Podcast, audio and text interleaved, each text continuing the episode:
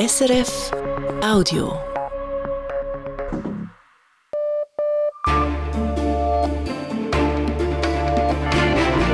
Radio SRF, Echo der Zeit mit Christina Scheidecker. Die Themen vom 17. Februar. Es fehlt an Antibiotika in der Schweiz. Die Lage ist besorgniserregend. Fachleute fordern neue Prioritäten bei der Beschaffung. In den Diskussionen über die letzten Jahre kamen immer die Kosten zuerst und das ist ein falscher Ansatz. Internationale Sicherheitspolitik in Zeiten des Krieges. Welche Herausforderungen sich stellen, besprechen wir mit einer gewichtigen Stimme in diesem Umfeld. Stefan Löwen, ehemaliger schwedischer Regierungschef und Vorsitzender des Friedensforschungsinstituts SIPRI. Dann die Wettbewerbsbehörden als Schiedsrichter in der Marktwirtschaft. Was es bedeutet, wenn sie je länger, je häufiger aktiv ins Geschehen eingreifen, klären wir im Expertengespräch. Und mit steigenden Mieten werden traditionelle Einkaufsmeilen austauschbar. Die klassischen Verkaufsstraßen in den Innenstädten, die Bahnhofstraßen, die werden dieses Schicksal vermutlich erleiden, was aber auf der anderen Seite Chancen für Quartiere eröffnet. Was das genau bedeutet, loten wir aus hier im Echo der Zeit. Der Medikamentenengpass in der Schweiz spitzt sich zu, vor allem bei den Antibiotika. Deshalb hat der Bund heute entschieden, weitere Medikamente aus den Pflichtlagern freizugeben. Es drohe eine akute Mangellage, begründet das Bundesamt für wirtschaftliche Landesversorgung diesen Entscheid. Doch wie lange diese Maßnahme hilft, ist unklar. Tobias Gasser. Eine Erkältung, Husten und plötzlich hat's Blut im Taschentuch. Die Ärztin diagnostiziert eine Lungenentzündung. Der Patient bräuchte ein Antibiotikum. Aber Pech gehabt, dieses gibt es zurzeit nicht mehr.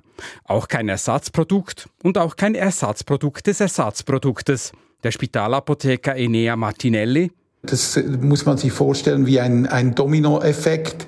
Man weicht aus aufs nächste und nochmal aufs nächste und die ganze Palette der äh, Antibiotika gegen diese Atemwegsinfektionen wird, wird kritisch in der Versorgung.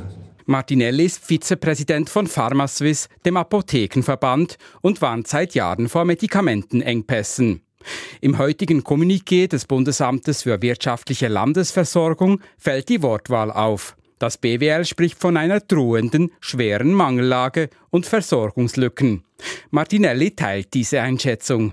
In diesem Zustand sind wir leider schon länger. Wir waren es bisher vor allem bei den Kindern. Jetzt geht es auch in die Erwachsenenmedikamente hinein und das ist wirklich mit Sorgenfalten verbunden. Das ist so, ja. Noch gibt es Antibiotika, auch weil der Bund Teile der Pflichtlager freigibt. Schon länger ist die Lage prekär bei den Antibiotika, die im Spital per Spritze oder Infusion verabreicht werden. Neu fehlen auch Tabletten und Sirups, die man in der Apotheke erhält. Der Bund hat eine Taskforce ins Leben gerufen, die kurzfristig nach Lösungen sucht, zum Beispiel, dass man eben Pflichtlager freigibt. Beim Bundesamt für wirtschaftliche Landesversorgung ist Monika Schäublin zuständig für Heilmittel. In dem Sinn kann ich Ihnen nicht genau sagen, wie lange das, das jetzt reicht. Ich kann Ihnen auch nicht sagen, wie lange das nötig ist.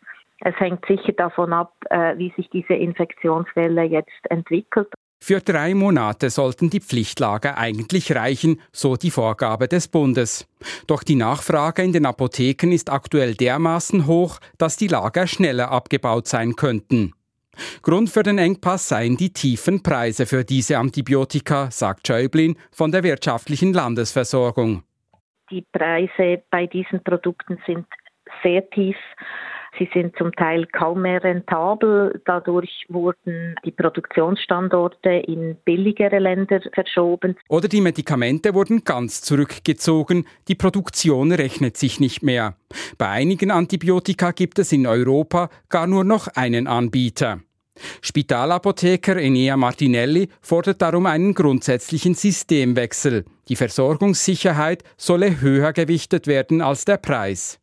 Wir wollen als allererstes Patienten behandeln und als zweites natürlich zu einem günstigen Preis. Aber die Behandlung kommt zuerst und in den Diskussionen über die letzten Jahre kamen immer die Kosten zuerst und das ist ein falscher Ansatz. In Zeiten von steigenden Krankenkassenprämien hört sich das nach Wunschdenken an. Steigende Gesundheitskosten werden wohl die Folge sein, wenn die Versorgung mit Medikamenten verbessert werden soll.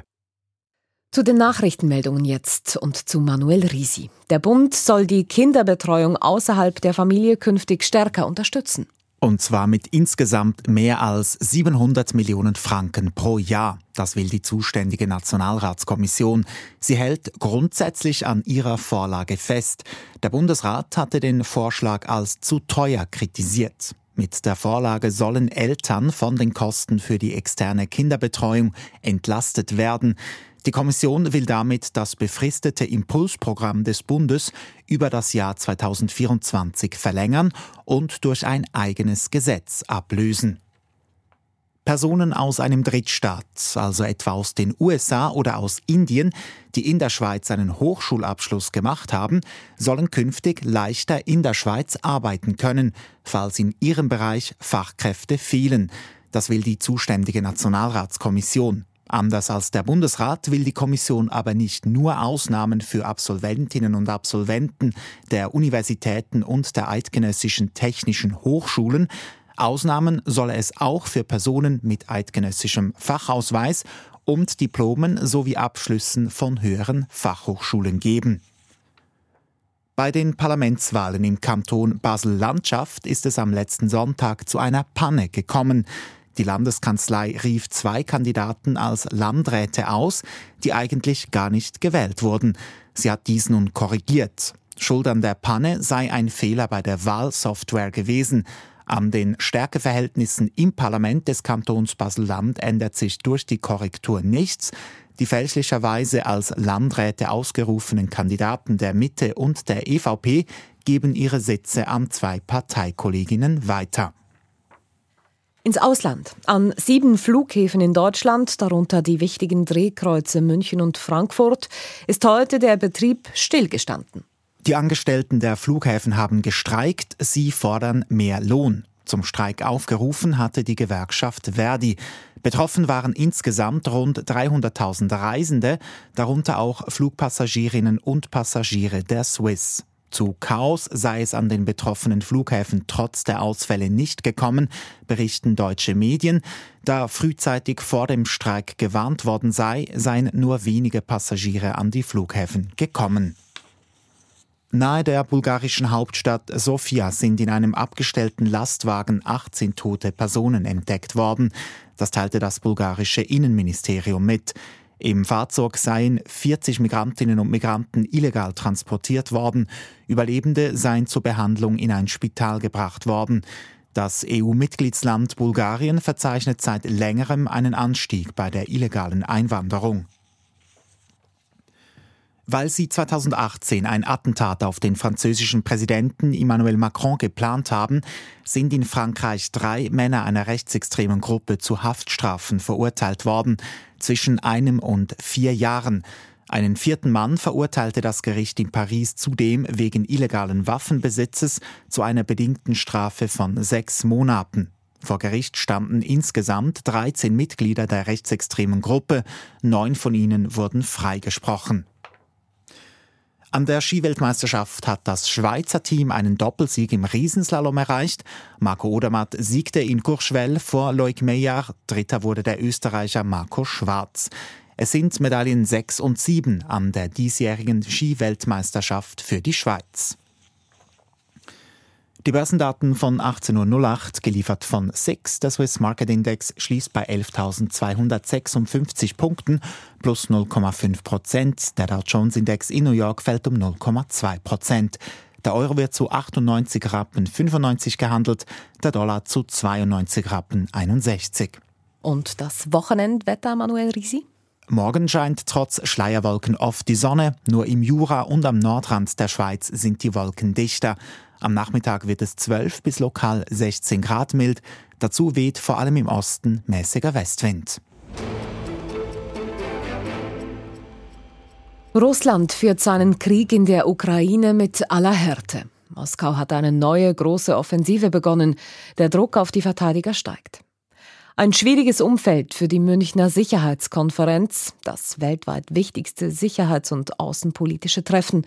Heute hat es begonnen. Fredrik Steiger sprach dort zum Auftakt mit Stefan Löfven.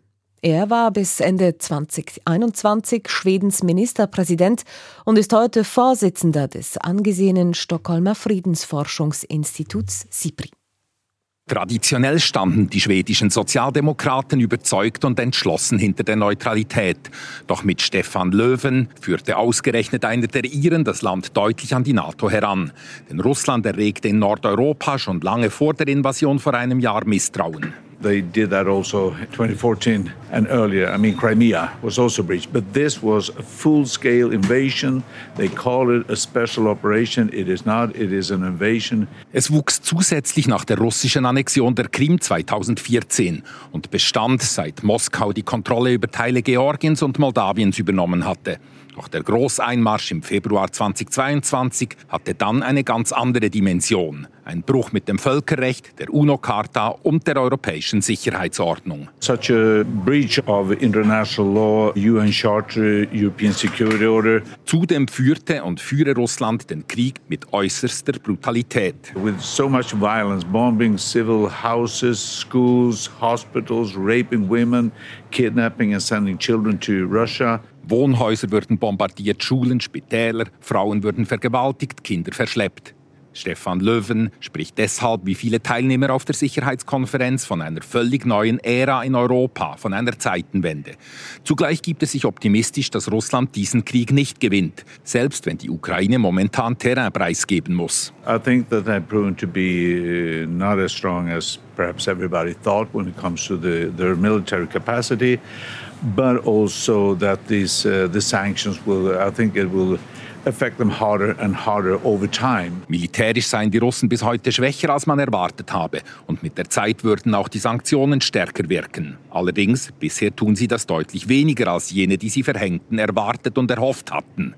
Dennoch ist Le Pen überzeugt, sie sind absolut richtig. Right die Tatsache, dass Russland Öl und Gas nicht mehr wie früher exportieren kann oder dann zu deutlich tieferen Preisen, etwa nach Indien oder China, aber auch die schwindenden Möglichkeiten, Technologie zu importieren, all das werde Wirkung zeigen. The fact that they cannot sell oil and gas uh, the way they did, the fact that uh, India and others can buy now oil cheaper than they than they thought because the price is going down that it will affect Russia so it's no doubt and also the technology sanctions uh, not exporting uh, some technology we know it will hit their manufacturing industry Umgekehrt werde Russlands Energiewaffe stumpfer. Wenn der Kreml heute den Öl- und Gashahn zudreht, löst das keine Panik mehr aus im Westen. Entscheidend sei nun aber zweierlei, sagt der Schwede. Die USA und Europa müssten weiter zusammenhalten, nur dann könne Russland nicht gewinnen. It's very important that uh, Europe, uh, United States and other countries now that we really stick together because if we do that, they can't win.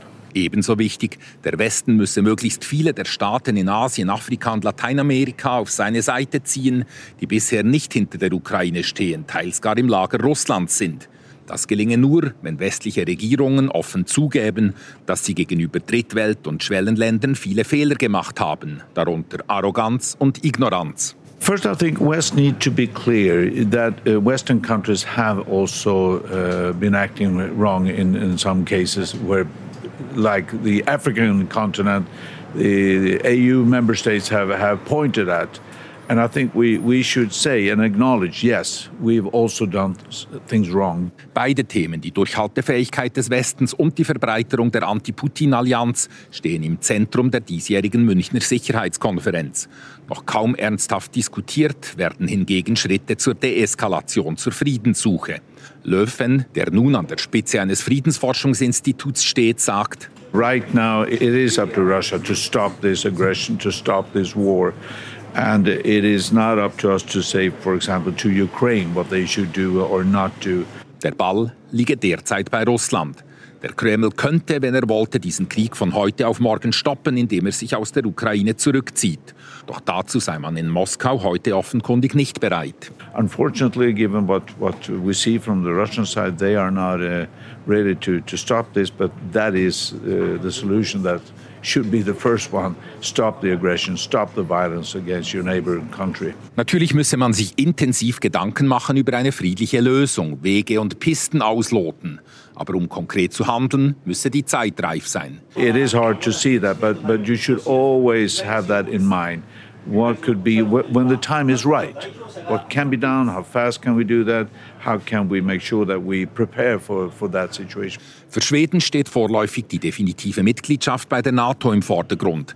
Dass die Türkei diesen Schritt hartnäckig blockiert, ärgert und irritiert ihn. It is not a strength, and that's why Turkish behavior is so serious, I think. Das türkische Verhalten sei gravierend, weil es die Allianz insgesamt schwäche.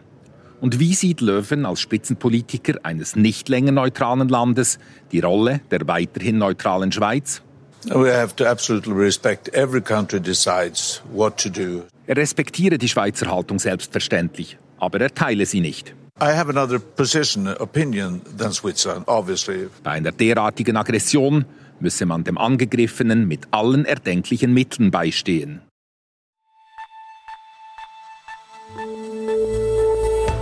Das ist das Echo der Zeit auf Radio SRF. So geht's bei uns weiter. Mit der Frage, wie weit Wettbewerbsbehörden bei der Regulierung in der Tech-Branche gehen sollen. Mit der Feststimmung in Kosovo, 15 Jahre nach der Unabhängigkeitserklärung. Das Land feiert, obwohl vieles im Argen liegt. Und mit dem Arbeitskampf um bezahlte Krankheitstage in den USA. Für viele dort ist das nämlich keine Selbstverständlichkeit. Die großen Tech-Giganten dürfen nicht mehr ganz so geschäften, wie sie gerne möchten. Internationale Wettbewerbsbehörden greifen ein, verhindern Übernahmen, melden Bedenken an, deutlich häufiger als früher. Das gilt hauptsächlich für die USA, wo Unternehmen wie Google-Mutter Alphabet oder der Facebook-Konzern Meta ihren Hauptsitz haben. Aber auch in Europa gibt es entsprechende Tendenzen. So hat etwa die EU ein Gesetz verabschiedet, das für mehr Wettbewerb im Internet sorgen soll, den Digital Markets Act. Und erst vor kurzem haben auch europäische Wettbewerbshüter Bedenken angemeldet, dass Microsoft den Computerspielehersteller Activision Blizzard übernimmt. Der Ökonom Tim Reuter berät Unternehmen zu entsprechenden Fragen beim Unternehmen Brattle Group. Ich wollte von ihm wissen, wenn Wettbewerbsbehörden öfter eingreifen als früher. Ist das grundsätzlich eine gute Entwicklung? Also es ist schon sehr berechtigt, dass die da hingucken. Man muss sich natürlich dann im Einzelfall immer noch angucken, ob die Entscheidungen, ob die gerechtfertigt sind. Weil man muss ja natürlich schon auch berücksichtigen, dass diese ganzen Unternehmen, Apple, Google und so weiter, uns natürlich auch ganz wunderbare Produkte zur Verfügung stellen. Und man will die ja nicht grundsätzlich untersagen. Deswegen kommt es immer auf eine Einzelfallbetrachtung an, ob die bestimmte Klausel wirklich gerechtfertigt ist, eben eine Einzelfallprüfung. Und diese Verhältnismäßigkeit, die Sie hier ansprechen, ist das der Fall, dass tatsächlich die Wettbewerbsbehörden verhältnismäßig vorgehen, nur dort vorgehen, wo es sein muss, oder überschießt es vielleicht auch ein bisschen? Es ist schwierig, eine einzelne Entscheidung als konkret falsch zu bewerten. Man muss natürlich schon ein bisschen darauf achten, dass es momentan sehr politisch motiviert ist. Gerade in den USA ist das, der Fall. Da ist die Kartellrechtsanwendung deutlich politischer. Eigentlich jeder neue US-Präsident setzt neue Vorsitzende oder Präsidenten der amerikanischen Westbehörden ein und die verfolgen natürlich sehr stark eine politische Agenda. Und da bei den aktuellen Äußerungen, die man aus, aus den USA hört, könnte man sich da schon Sorgen machen, dass vielleicht manches politisch motiviert ist und tatsächlich nicht mehr objektiv und sachlich gerechtfertigt ist. In Europa ist es jetzt auch ein bisschen der Fall. Ähm, da gibt es ja auch politische Forderungen nach Entflechtungsinstrumenten zum Beispiel, die es eigentlich im europäischen Kartellrecht bisher nicht so gibt. Gibt es Rufe dafür? Ob das die richtige Maßnahme ist, da kann man sich, glaube ich, auch noch drüber streiten. Sie sprechen das sehr allgemein an. Können Sie konkrete Beispiele machen dafür? Naja, also wenn man den Beispiel nimmt von dieser Fusion, die Sie in der Anmoderation angesprochen haben, Microsoft Activision, das ist schon ein interessanter Fall, weil hier handelt es sich eigentlich um eine vertikale Fusion. Das heißt, Microsoft und Activision sind eigentlich zwei Unternehmen, die gar nicht unmittelbar miteinander im Wettbewerb stehen, sondern man kann es so verstehen, dass Activision eigentlich ein Zulieferer von Microsoft ist, indem sie Spiele Computerspiele herstellen, die Microsoft dann auf der Xbox annimmt. Und solche vertikalen Fusionen, die hat man eigentlich traditionell spätestens seit den 1970er Jahren eigentlich allgemein sehr positiv gesehen, weil man sich ja auch so überlegen kann, dass eigentlich nicht mehr zwei Unternehmen eine Marge verdienen wollen, sondern nur noch ein Unternehmen eine Marge verdienen will. Und das kann sehr positiv sein.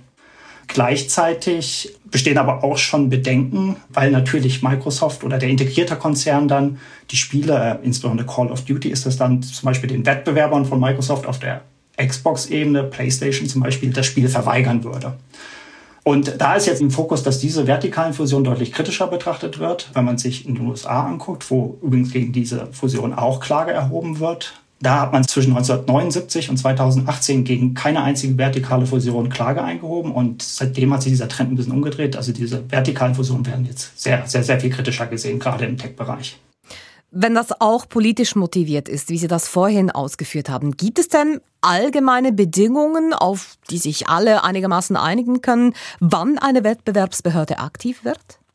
Ja, also ich glaube, es ist relativ unstreitig, dass bestimmte Instrumente, die die Wettbewerbsbehörden haben, gut und gerechtfertigt sind. Also da kann man vielleicht am grundsätzlichsten das sogenannte Kartellverbot nennen. Das ist vielleicht der Klassiker. Zum Beispiel dürfen Unternehmen schlicht und ergreifend nicht über ihre Preise sprechen, die sie setzen. Und es ist, glaube ich, auch unstreitig, dass grundsätzlich Fusionen ab einer bestimmten Größe geprüft werden müssen und untersagt werden können. Ich glaube, es besteht weitgehende Einigkeit, dass man Monopole grundsätzlich verhindern will.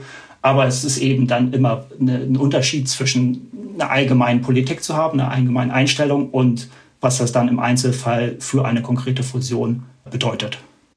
Und was ist das Ziel einer solchen Intervention? Geht es einfach darum, Konsumentinnen und Konsumenten zu schützen? Ja, das ist im Wesentlichen das Ziel. Man muss berücksichtigen, dass die Wettbewerbsbehörden sie sind so eine Art Schiedsrichter. Also sie greifen nicht so grundsätzlich in Märkte ein. Man darf sie sich nicht als Preisregulierungsbehörden oder ähnliches vorstellen. Also man lässt die, die marktwirtschaftlichen Kräfte eigentlich im Spiel, aber man braucht einen Schiedsrichter, weil man einfach sieht, dass auf vielen Märkten ohne solch einen Schiedsrichter, also ohne solche Regelung zu gewissen Marktkonzentrationen, äh, zu Vermachtung kommen kann und das dann nicht im Sinne der Verbraucher ist. Und, und um letztendlich, um die Verbraucher zu schützen vor zu hohen Preisen, vor mangelnder Innovation, vor schlechten Geschäftsmodellen, können Wettbewerbsbehörden eben eingreifen.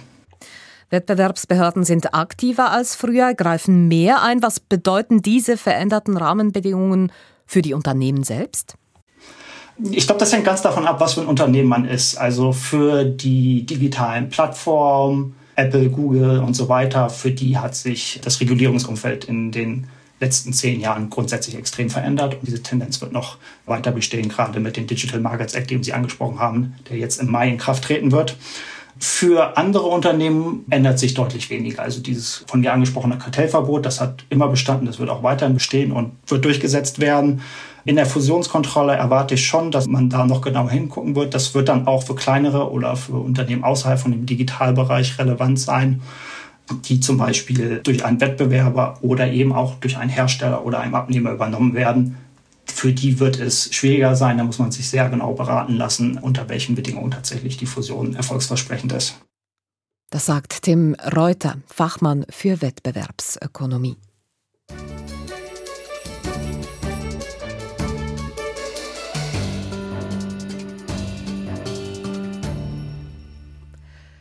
Für Kosovo ist heute ein spezieller Tag. Der jüngste Staat Europas feiert seine einseitige Unabhängigkeitserklärung von Serbien. 15 Jahre ist das her, im Februar 2008. Doch die Anfangseuphorie ist längst verflogen. Noch immer wird Kosovo von vielen Ländern nicht als unabhängiger Staat anerkannt. Der schwelende Konflikt mit dem Nachbarn Serbien sorgt immer wieder für internationale Schlagzeilen und die wirtschaftliche Lage ist schwierig. Der Beitrag von Auslandredaktor Janis Fahrländer. Kosovo ist in Feierlaune. Die Hauptstadt Pristina ist in den Nationalfarben geschmückt und mit einer großen Parade über die zentrale Flaniermeile der Stadt begeht das Land seinen Unabhängigkeitstag. Eigentlich wäre jetzt ein guter Tag, um nach vorne zu schauen. Doch Kosovo wird immer wieder von seiner Vergangenheit eingeholt. Das löst bei vielen Frust aus, sagt die Politologin Donika Emini. Denn die Unabhängigkeitserklärung 2008 war mit hohen Erwartungen verknüpft. Die Menschen sind uh, enttäuscht davon, in den 1990er Jahren festzustecken, statt vorwärts zu gehen in eine europäische Zukunft. Noch immer wird das Land vom großen Nachbarn Serbien nicht anerkannt. Und große Teile der serbischen Minderheit fühlt sich dem Staat nicht zugehörig. Der ungelöste Konflikt verhindert auf vielen Ebenen eine Entwicklung im Kosovo. Das sieht auch René Schleso. Er leitet das Büro der Friedrich-Ebert-Stiftung in Pristina. Die Stiftung steht den deutschen Sozialdemokraten nahe. Die Frage der Normalisierung der Beziehung zwischen Kosovo und Serbien ist eigentlich der Schlüssel, dass sich Kosovo wirklich international integrieren kann mit Mitgliedschaften in internationalen Organisationen und allen Vorteilen, die damit einhergehen. Noch immer blockieren China und Russland an der Seite Serbiens die Aufnahme Kosovos in die UNO. Aber auch bei einer möglichen EU-Integration geht es nicht vorwärts. Nicht zuletzt wegen fünf EU-Staaten, die Kosovo ebenfalls nicht anerkennen. Zuletzt wurde die lange erhoffte Visaliberalisierung erneut verschoben. Das löst Frust aus es fällt halt sehr, sehr schwer, auch eine solche Politik zu vermitteln, weil am Ende des Tages sind dann die menschlichen Schicksale, also hier vor Ort Verwandte, die kein Visum bekommen können, um eine Beerdigung von Familienmitgliedern im Ausland zu besuchen, etc. Der Konflikt mit Serbien behindert nicht nur die internationale Anerkennung Kosovos. Er prägt auch das internationale Bild des Landes. Das hat Folgen, meint Donika Emini, Geschäftsführerin einer Plattform für Zivilorganisationen in Pristina, etwa für die Wirtschaft. Der Wirtschaft geht es schlecht. Kosovo wird in internationalen Medien als instabiles Land an der Schwelle zum Krieg dargestellt. Das macht es für Investitionen unattraktiv. Neben fehlenden Investitionen kämpft die Wirtschaft mit anderen Problemen.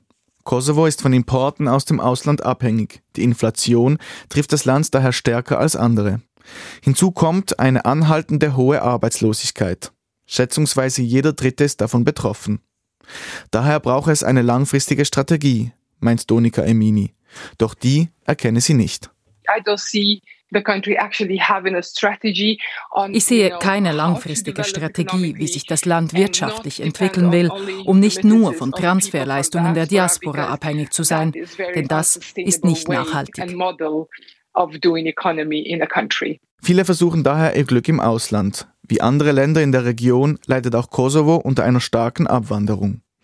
Angesichts der Vielzahl an Herausforderungen stecken viele Menschen große Hoffnungen in die Regierungspartei Vete Vendosje. Die Partei hat die letzten Wahlen 2021 mit einem Rekordergebnis gewonnen und ist mit großen Reformversprechen angetreten. Bisher bleibe sie aber hinter den Erwartungen zurück. Es gab etwas Fortschritt, etwa in der Korruptionsbekämpfung, aber das reicht nicht angesichts der Herausforderungen und der hohen Erwartungen. Also Auch René Schlee attestiert Wette Vendossie bisher eine durchmischte Bilanz. Allerdings habe sie angesichts der internationalen Krisen einen schweren Start gehabt. Es ist eine Regierung, die sich zum Zeichen gesetzt hat, wirklich Reformen durchzuführen in dem Land mit dieser, sagen wir mal, Kleptokratie, die vor allen Dingen in den letzten zehn Jahren davor wirklich Eingang gefunden hat in die Politik aufzuräumen und als solches äh, verdient erstmal die Unterstützung. Und trotz dieser Vielzahl an Herausforderungen ist Kosovo auch eine Erfolgsgeschichte. Dem Land ist es gelungen, innerhalb weniger Jahre funktionierende staatliche Strukturen aufzubauen. Der Machtwechsel bei den letzten Wahlen zeigt, dass die Demokratie funktioniert. Und schlussendlich sei die Unabhängigkeit an sich schon ein großer Erfolg. Well, the fact that we are independent is an achievement in itself, uh, knowing how difficult it is to actually internationally justify uh, cases like, like Kosovo. Eine Unabhängigkeit, die sich allen Widrigkeiten zum Trotz durchgesetzt hat. Sie hören das Echo der Zeit gleich mit einem Blick in die Schweizer Innenstädte. Wie werden die in Zukunft aussehen, wenn nicht mal mehr das große Warenhaus Jelmoli in Zürich rentabel geschäften kann? Das klären wir zum Schluss der Sendung. Zuerst aber in die USA. Bei uns ist grundsätzlich klar, Angestellte, die wegen Krankheit ausfallen, bekommen trotzdem ihren Lohn. In den USA ist das nicht so selbstverständlich. Es gibt nämlich kein nationales Gesetz, das bezahlte Krankheitstage für alle vorschreibt. Es gibt zwar einige Bundesstaaten und größere Firmen, die entsprechende Vorschriften haben, aber fast ein Drittel der Angestellten verdienen nichts, wenn sie mit Grippe daheim bleiben. Das gilt speziell für jene, die einen tiefen Lohn haben. Und so kämpft derzeit etwa das Bodenpersonal der Flughäfen für bezahlte Krankheitstage und überhaupt für bessere Arbeitsbedingungen. USA-Korrespondentin Barbara Kolpi.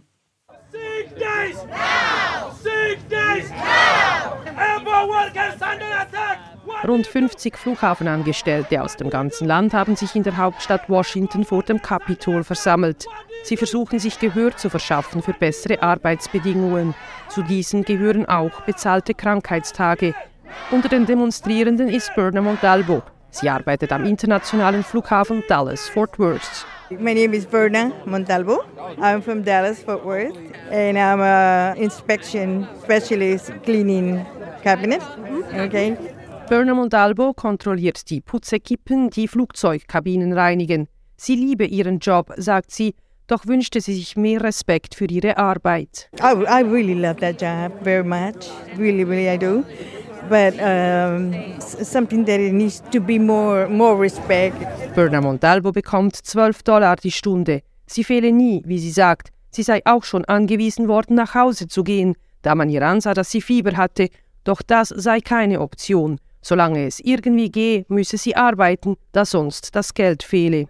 And then he said, hey, if you, if you don't feel good, go home. But we have to stay and work because they're not going to pay us if we go home. Right? Ähnlich schildert Nancy Kiborcha ihre Situation. Die alleinerziehende Mutter reinigt Flugzeugkabinen am Flughafen von Seattle und leitet auch neue Mitarbeitende an. Sie kämpfe jeden Tag, um am Abend eine Mahlzeit auf dem Tisch zu haben, sagt sie. My name is Nancy Kibocha from Seattle. I work at the airport as an agent cleaner, as a trainer, fighting to make money to put a meal on the table. Die Minikundgebung ist von der Gewerkschaft SEIU organisiert. Diese vertritt Arbeiterinnen und Arbeiter aus Dienstleistungsberufen. Deren Präsidentin Mary Kay Henry sagt, dass in den USA gerade diejenigen, die ohnehin schon wenig verdienten, auch die schlechtesten Arbeitsbedingungen hätten.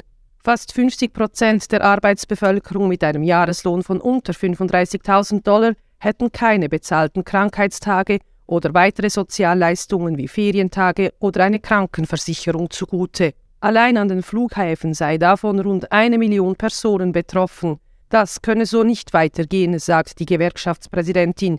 Die Fluggesellschaften und die Politik müssten nun reagieren.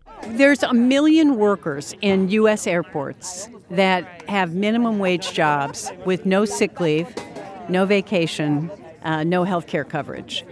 And so this is critical to holding airlines accountable for establishing a national standard. Now we are demanding that Congress and the airlines invest in the frontline workforce. Sie kämpft zusammen mit der Gruppe von Flughafenangestellten.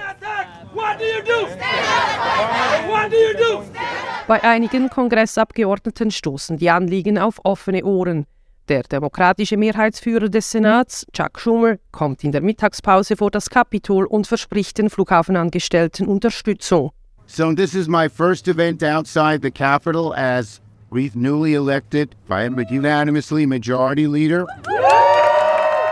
Es sei wichtig, dass Amerikanerinnen und Amerikaner, die hart arbeiteten, ein anständiges Leben führen könnten, für sich, ihre Familie und ihre Kinder, sagt Chuck Schumer bevor er wieder in die nächste Senatssitzung eilt. It's important for Americans who work hard to be able to lead, lead decent lives for themselves, their families, their children. Das Thema wird im Kongress zur Debatte kommen. Ein Gesetzesentwurf mit dem Namen Good Jobs for Good Airports ist eingebracht. Auch für ein nationales Gesetz, das bezahlte Krankheitstage für alle vorsieht, wollen sich die Demokraten einsetzen. Allerdings werden es beide Vorlagen sehr schwer haben, da die Demokraten lediglich im Senat die Mehrheit haben. Selbst als sie noch in beiden Kammern die Mehrheit hatten, konnten die Bahnangestellten letzten Herbst gerade mal einen einzigen bezahlten Krankheitstag erringen. Gegner befürchten, bezahlte Krankheitstage würden ausgenützt werden und argumentieren, es sei nicht die Rolle des Staates, Arbeitsbedingungen von privaten Unternehmen festzulegen. Dennoch ist die Flughafenangestellte Nancy Kiborcha optimistisch. We're gonna fight together with my coworkers, with the Congress, which I'm sure and double sure that they're gonna help us and it's gonna pass. Und Berna Montalvo gibt sich kämpferisch. We work so hard and it's not enough money and let's make this work out to win. Sie und ihre Kolleginnen und Kollegen werden nicht aufgeben und sich dafür einsetzen, dass sich ihre Arbeitsbedingungen eines Tages verbessern werden.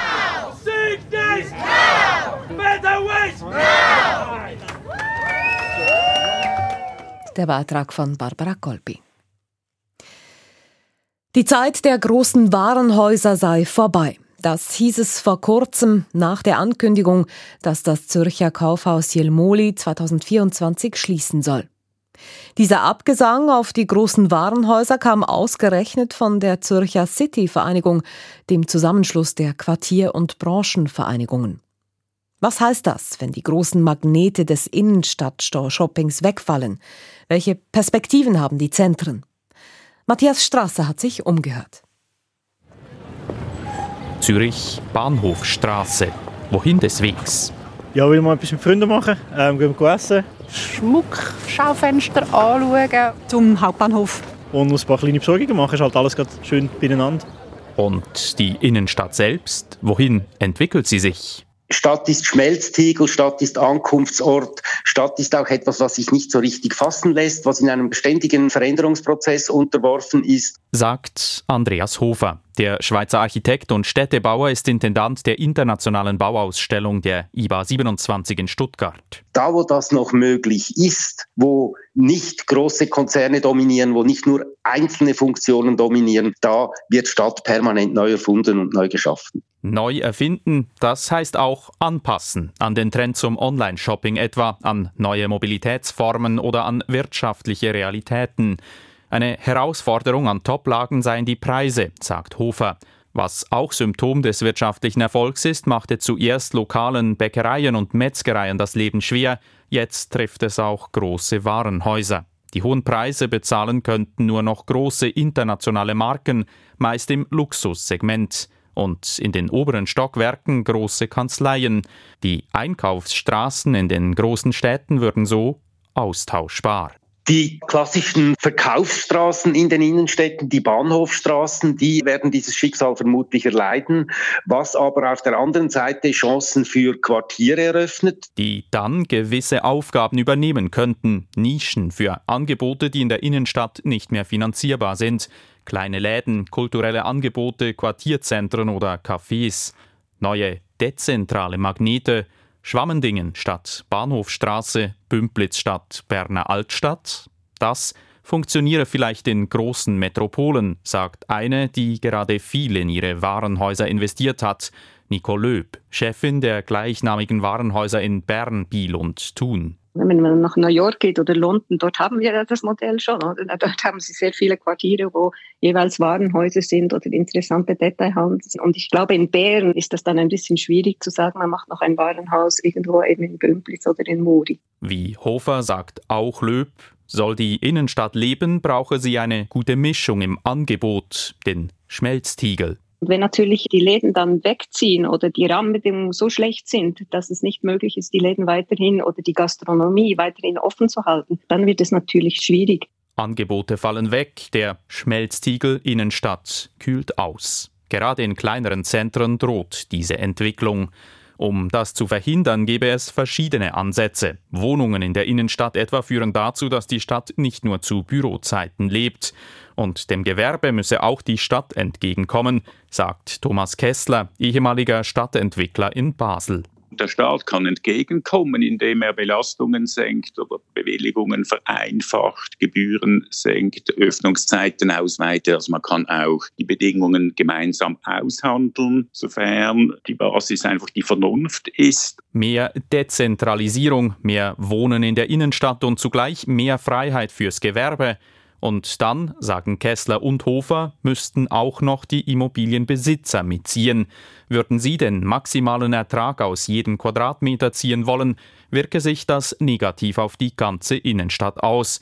Denn Restaurants, Bäckereien oder Wohnungen sind oft weniger ertragreich als Büros oder Luxus-Showrooms. Um von der Vielfalt profitieren zu können, müssten Besitzer deshalb freiwillig auf Erträge verzichten. Ja, das ist so, und zwar im Eigeninteresse. Solange einfach maximiert wird, äh, kommen nur noch internationale Läden. Sagt Kessler. Als FDP-Mitglied steht er nicht im Verdacht, eine sozialistische Stadtplanung voranzutreiben. Allerdings, der Spielraum für solchen Verzicht sei oft klein, der Renditedruck in den Innenstädten gewaltig, sagt IBA-Intendant Hofer. Die öffentliche Hand müsse sich deshalb überlegen, ob sie auch an Innenstadtlagen stärker interveniert und allenfalls mit öffentlichen Geldern in Zukunft vielfältigere Nutzungen mitfinanziert. Selbst Hofer, der aktuell vor allem Chancen für die Quartiere erkennt, sagt aber zu den Innenstädten, wir führen die Diskussion immer wieder und ich bin überzeugt, dass sich natürlich Dinge verändern in den Innenstädten, dass die aber selbstverständlich als Herz der europäischen Stadt weiterhin eine Zukunft haben. Das sagt Andreas Hofer, Architekt und Städtebauer im Beitrag von Matthias Strasser. Das war das Echo der Zeit mit Redaktionsschluss um 20 vor 7. Verantwortlich für die Sendung Damian Rast, für die Nachrichten Michael Wieland, am Mikrofon Christina Scheidecker. Das war ein Podcast von SRF.